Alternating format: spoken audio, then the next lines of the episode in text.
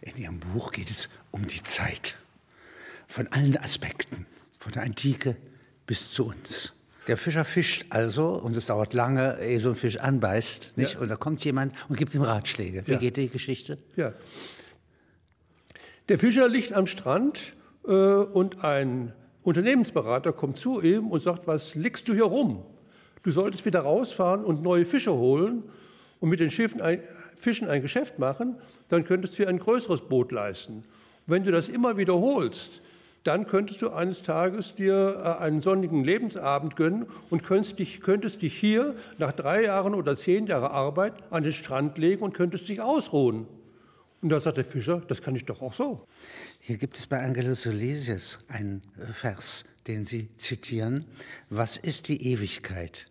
Sie ist nicht dies, nicht nun, nicht jetzt, nicht nichts. Das sie ist, ich weiß nicht was.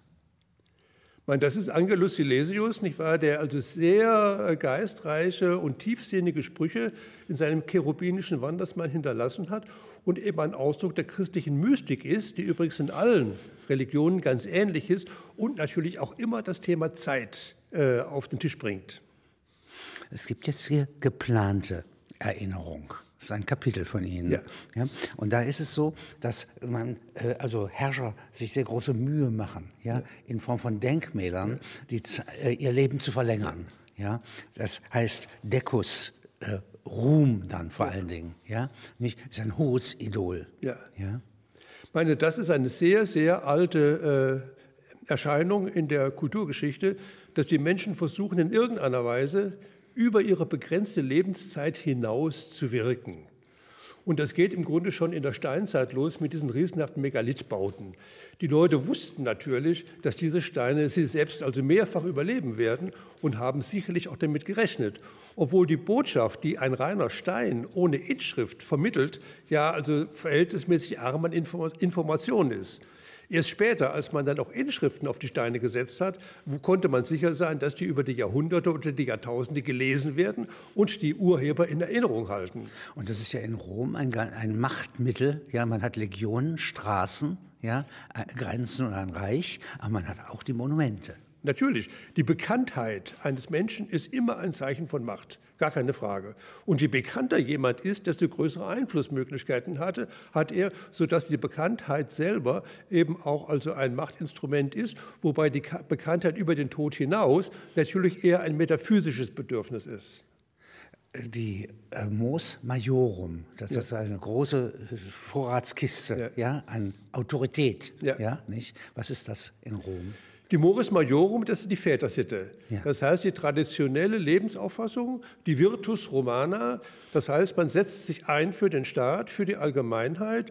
Äh, man ist korrekt, äh, man respektiert die Grundregeln der Humanität und widersetzt sich allen Neuerungsversuchen, die das außer Kraft setzen. Und man ist sozusagen so gut ja, und so kreditwürdig ja, wie die Vorfahren, die ja, man hat. Man orientiert sich an der Vergangenheit, an den Erfolgen und an den Vorbildern. Das ist ein Kapital. Ein Natürlich, sicher das Kapital der Ahnen. Ja, ganz ja? sicher. Ja, ja. Also, das ist nicht eine adlige Herkunft, ja, sozusagen bloß. Ja, nicht, nein, nein, ich meine, die ganze Ahnenverehrung selber in allen Religionen ist das ja so, ist ja nicht nur ein religiöses Phänomen, sondern auch ein ethisches. Was gibt es da für Begriffe? Also zunächst mal Ävum. Was ist das? Ävum, das ist äh, verwandt mit dem deutschen Wort ewig und bezeichnet einfach einen großen Zeitabschnitt. Diese meisten Epochenbegriffe, die es gibt, die haben einen Bedeutungswandel hinter sich. Und die allermeisten sind zurückzuführen auf die menschliche Lebenszeit. So wie unsere Maße ja, also Finger und Elle und so weiter, Schritt eben von unserem Körper abgenommen sind, so sind auch die Zeitmaße eben mehr oder weniger von unserer Lebenszeit abgeleitet. Ävum ist ursprünglich, so wie Eternitas auch, äh, die Lebenszeit eines Menschen, die dann übertragen wird auf die Zeit abstrakt.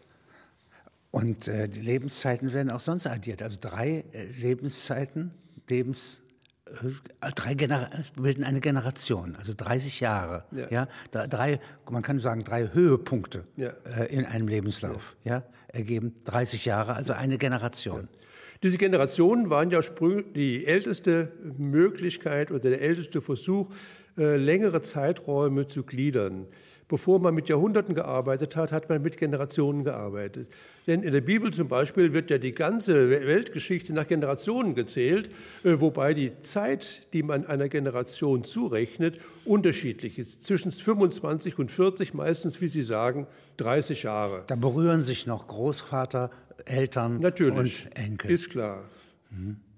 Und äh, diese, da gibt es die Form der sieben Generationen, die Sie nennen. Das ist auch eine Maßeinheit. Ja, das, das ist 210 die, sieben ist ja, die sieben ist ja überhaupt eine magische Zahl, gar keine ja. Frage, die in den verschiedensten äh, Zeitkontexten äh, eine Rolle spielt. Das bekannt ist die Woche, die Sieben-Tageswoche, äh, die auch also auch verwendet wird, um das Leben in sieben Abschnitte einzuteilen.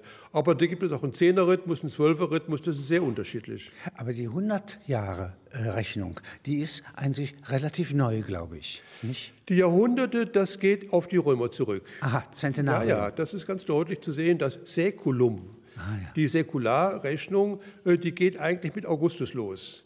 Und Augustus hat dann eben auch diese berühmten Säkularspiele durchgeführt, die dann später umgerechnet wurden auf, die, auf das Alter Roms. Und aus der 100-Jahres-Rechnung wurde dann die 1000-Jahres-Rechnung, denn die, das 1000-Jahr-Jubiläum Roms ist ja im Jahre 238 groß gefeiert worden. Die Römer haben dann sich daran erinnert, wir bestehen jetzt tausend Jahre, obwohl natürlich die Gründung Roms ein Mythos ist. Ein Mythos. Ein Mythos, eine Vorstellung.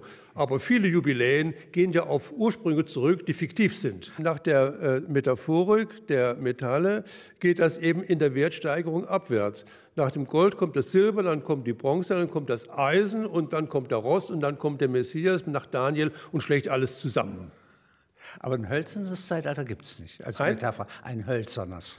Nein, das kann es auch nicht geben, denn hölzern ist ja die Allezeit. Ja. Der, der, das Holz ist ja ein, ein ähm, Werkstoff, der zu allen Zeiten wichtig war, ja. während das Eisen und das Silber und das Gold zu bestimmten Zeiten erfunden und entwickelt wurden. Was bedeutet das Wort Achsenzeit? Die Achsenzeit ist ein Begriff, den, äh, ähm, der im 19. Jahrhundert auf, ausgekommen ist bei Ernst von Lascaux, äh, der übernommen worden ist von Jaspers. Und der behauptet, dass im 8. und 7. Jahrhundert, 6. Jahrhundert vor Christus entscheidende Weichen gestellt worden sein in der gesamten Weltgeschichte.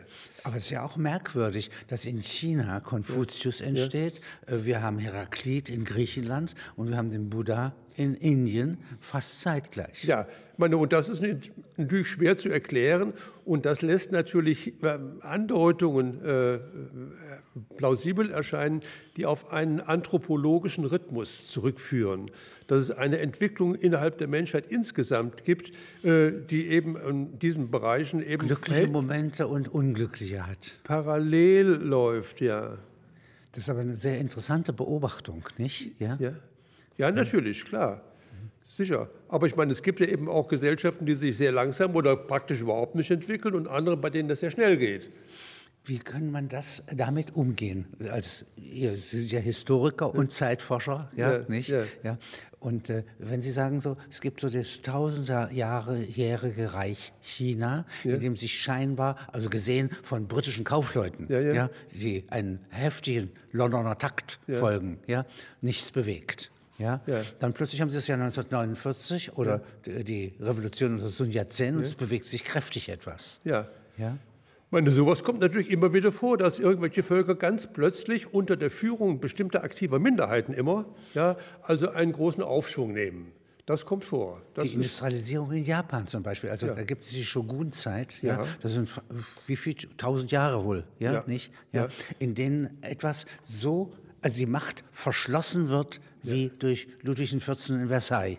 Ja, werden alle Barone ja. von den Orten weggeholt, ja. konzentriert an einem Hof, mhm. ja, und dadurch ist Ruhe im Land ja. auf lange Zeit, kein ja. Bürgerkrieg.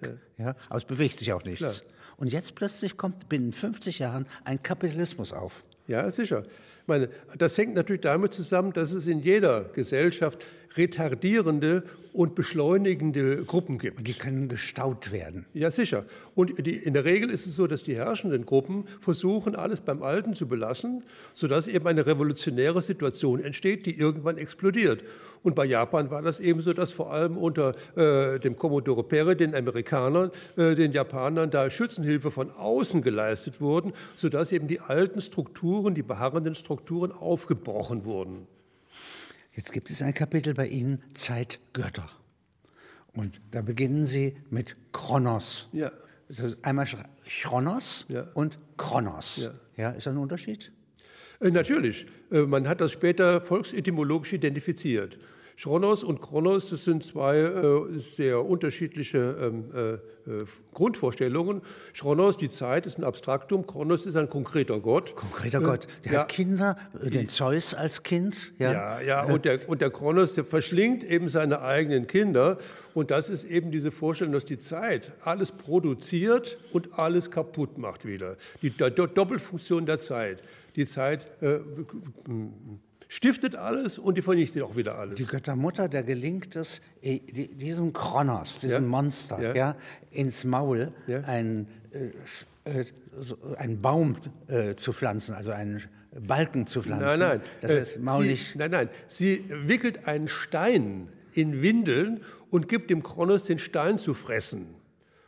Und dann glaubt er, er hätte den Zeus gefressen. Was aber nicht der Fall ist, dann spuckt er den Stein wieder aus und der Pausanias, der Fremdenführer aus dem zwe- zweiten Jahrhundert nach Christus, war in Delphi und dann hat man ihm den Stein gezeigt. Das ist der Stein, den der Kronos fressen wollte, aber den er wieder ausgespuckt hat.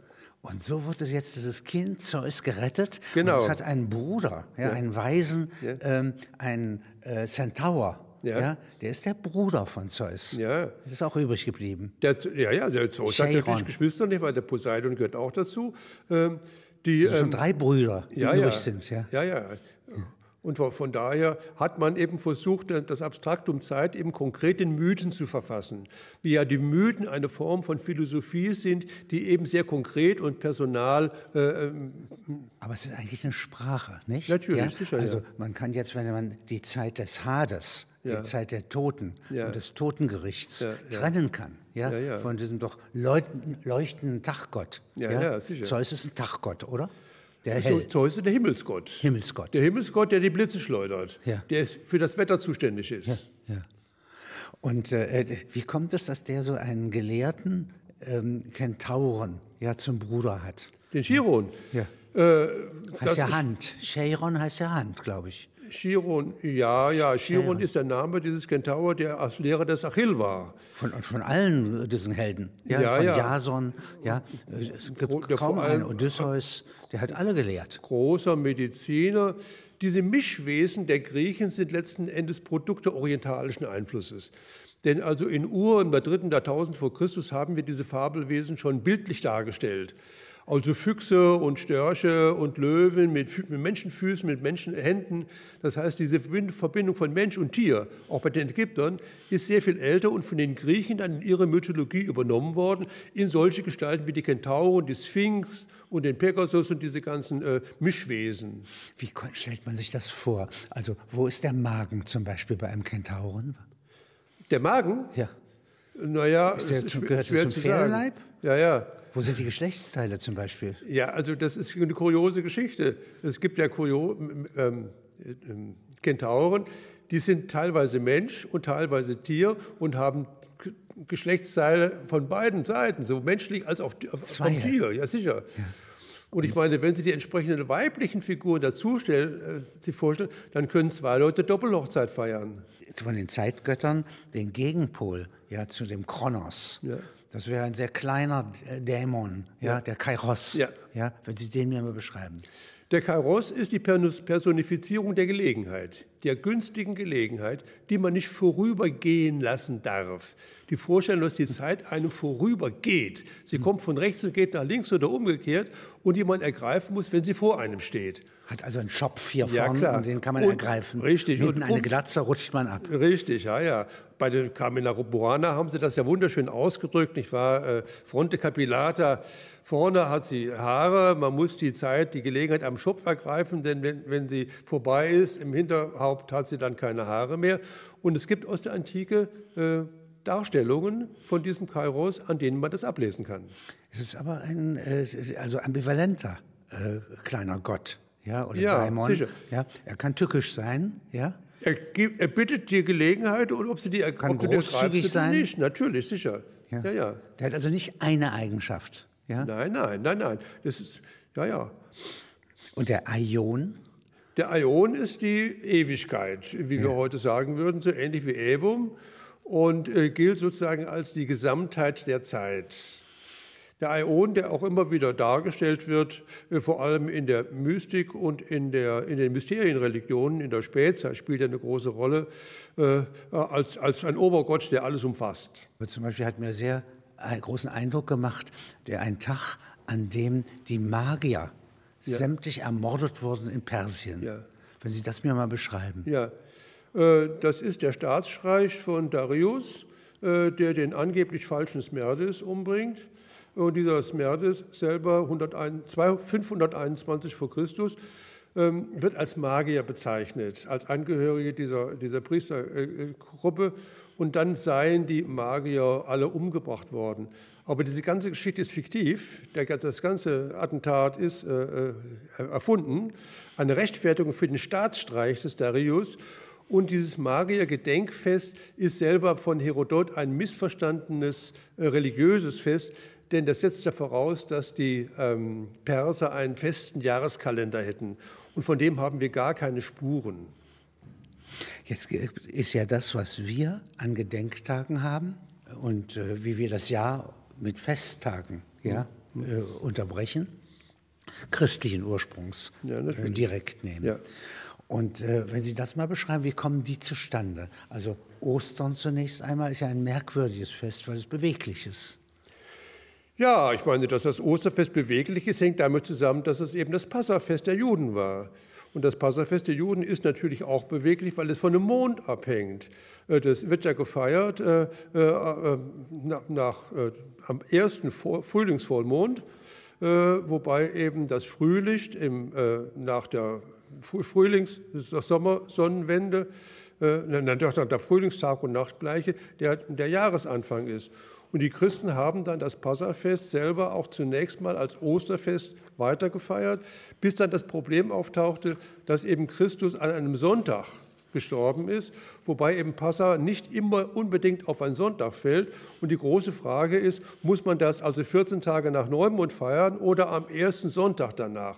Und erst Konstantin hat erklärt, wir Christen wollen nicht am gleichen Tage feiern wie die Juden. Und deswegen hat er darauf bestanden, dass das am Sonntag äh, äh nach Frühlingsvollmond stattfindet und nicht am Frühlingsvollmond selber. Da gibt es einen großen Streitpunkt noch, 387 unter Theodosius, ja, nicht? Äh, und da wird das noch einmal wieder verlegt. Ja, ja. Ähm, und das, hängt natürlich damit zusammen, dass eben äh, dieser Ostertermin äh, unterschiedlich berechnet wurde. Und in diesem Falle war es natürlich besonders pikant, weil Ostern nicht die Feste zum Geburtstag Roms durchkreuzen durfte. In der Fastenzeit selber konnte man keine Wagenrennen laufen lassen. Und deswegen musste Ostern so verlegt werden, dass es mit der Fastenzeit nicht sich überkreuzt. Und das war in Alexandria und Rom unterschiedlich, weil die Wagenrennen in Rom eine größere Rolle spielten als in Alexandria, bis man schließlich dazu überging, Ostern unabhängig von den Wagenrennen zu definieren äh, und sich nach der Ritus von Alexandria äh, zu, zu äh, orientieren. Aber das Osterfest selber ist ja der Ursprung unserer ganzen modernen Zeitrechnung. Denn das Problem der antiken Zeitbezeichnung nach Konsuln war ja nicht imstande, äh, ein Jahr zu bezeichnen, was fünf oder zehn Jahre im Voraus liegt, denn man weiß ja gar nicht, wie die Konsuln dann heißen. Ja, das heißt, also musste man eine numerische Jahreszählung haben. Und die hat eben erst im 6. Jahrhundert der Dionysius Exiguus eingeführt, um die Osterfeste berechnen, im Voraus berechnen zu können. Und das Weihnachtsfest, ja, das ist äh, 24. Dezember. Ja? ja? Woher weiß man so genau, dass Jesus da geboren wurde? Ähm, das ist nicht der 24., der 25. Dezember. Und wenn wir heute Heiligabend am 24. feiern, dann vergessen wir, dass nach der alten Tageseinteilung der 25. mit Sonnenuntergang des 24. begann, sodass wir auch am 24. abends eigentlich den 25. schon haben. Und das ist der Geburtstag Jesu äh, nach der antiken Vorstellung, dass das die Sonnenwende war. Denn unter Konstantin wurde dieser Tag als Sonnenwendtag äh, gefeiert und war dem Mithras heilig.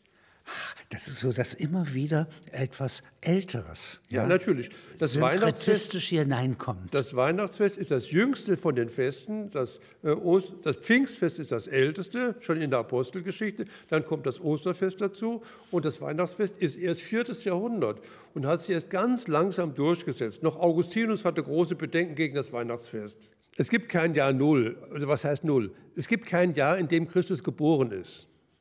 Äh, oder es gibt zwei Jahre, kann man auch sagen. Und dass es kein Jahr Null gibt, das kann man eben äh, daran erkennen, dass Jesus für die Zeitrechnung nach Christus im Jahr, ein Jahr eins vor Christus geboren ist und für die Zeitrechnung vor Christus in ein Jahr nach Christus. Das heißt, Christus hat eigentlich keinen Geburtstag oder er hat zwei Geburtstage.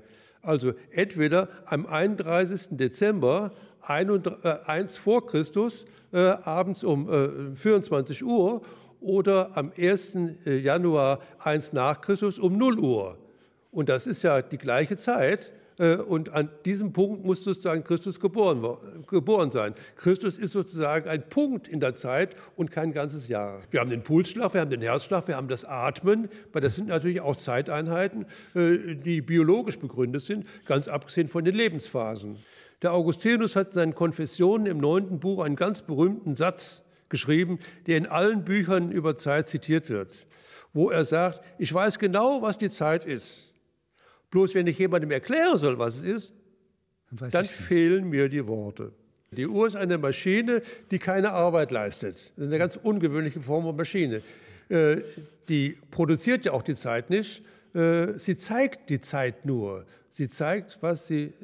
Und durch eine gleichmäßige Bewegung. Aber woher weiß die Uhr, wie viel Zeit es ist? Das ist eine Buchhalterin der Zeit. Ja, das ist ein großes Mysterium. Ja. Verlorene Zeit kann man sagen. Ja. ja. Gewonnene Zeit auch. Ja. ja. Unsichtbare Zeit. Unsicht Zeit ist immer unsichtbar. Zeit immer können Sie nie sehen. Werden Sie nie sehen, nein. Die können Sie auch nicht hören. Nein. Zeit nein. ist kein sichtbares Phänomen. Ich höre die Zeit ticken, kann man das man sagen? Man kann die Zeit aber fühlen, ja. indem man den Puls fühlt oder sein ja. Herz fühlt. Man, und hat auch ein inneres Zeitgefühl, wie spät es ist. Aber sehen, das Auge ist nicht. Äh, nein, das können Sie nicht sehen, natürlich nein, nein, nicht. Den Raum können Sie auch nicht sehen. Nein. Man können Sie Dinge im Raum sehen, aber den Raum selber kann man auch nicht sehen. Ja. Äh, könnte man sich vorstellen, dass vor 12.000 Jahren unsere Vorfahren äh, Zeit und Raum äh, und äh, gar nicht registriert haben? Natürlich, sie haben die Zeit natürlich genauso registriert wie wir, sonst hätten sie nicht leben können.